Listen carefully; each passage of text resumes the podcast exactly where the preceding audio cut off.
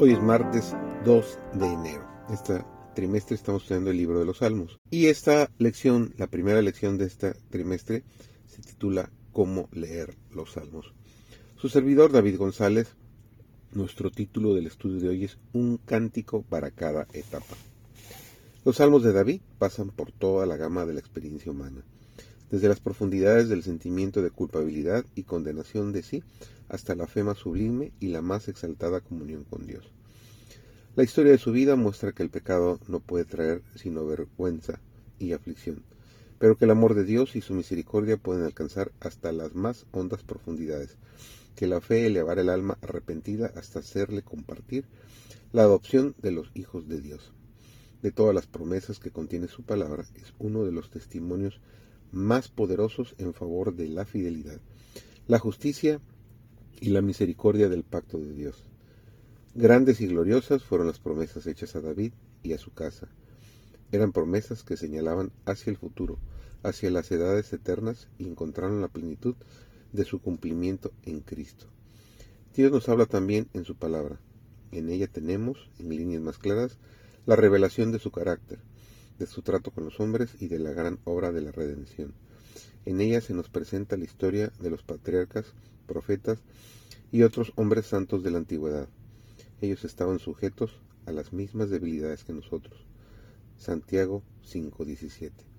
Vemos cómo lucharon entre descorazonamientos como los nuestros, cómo cayeron bajo tentaciones como hemos caído nosotros, y sin embargo cobraron nuevo valor y vencieron por la gracia de Dios y recordándolos nos animamos en nuestra lucha por la justicia.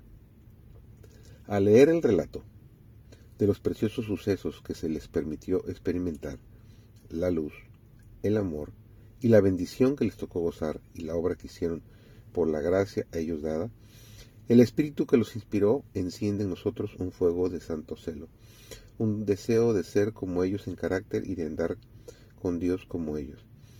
Los que han tenido comunión con los poetas y sabios de la Biblia, y cuyo corazón ha sido conmovido por los hechos gloriosos de los héroes de la fe, saldrán de los ricos campos del pensamiento mucho más puros de corazón y elevados de mente que si se hubieran ocupado en estudiar a los más célebres autores seculares o en contemplar y glorificar las hazañas de los faraones y Herodes y Césares del mundo qué temas de meditación presentan las Sagradas Escrituras a la mente, dónde pueden hallarse temas de contemplación más elevados, dónde hay temas tan interesantes,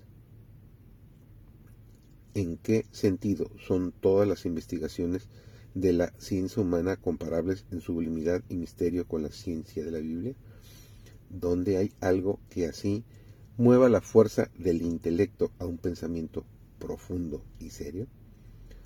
Salmos 119-130 nos da la explicación de tus palabras ilumina, da inteligencia a los sentidos.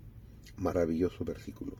Los ángeles están junto al que escudriña las escrituras para impresionar e iluminar la mente. El mandato de Cristo dirigido a los discípulos hace 1800 años. Descrito en el Evangelio de San Juan, el capítulo 5, y el versículo 39. Escudriñad las escrituras, porque pensáis que en ellas tenéis la vida eterna. Ellas son las que testifican de mí. Ese pensamiento tiene para nosotros igual fuerza que entonces hagámoslo. Escudriñemos las escrituras.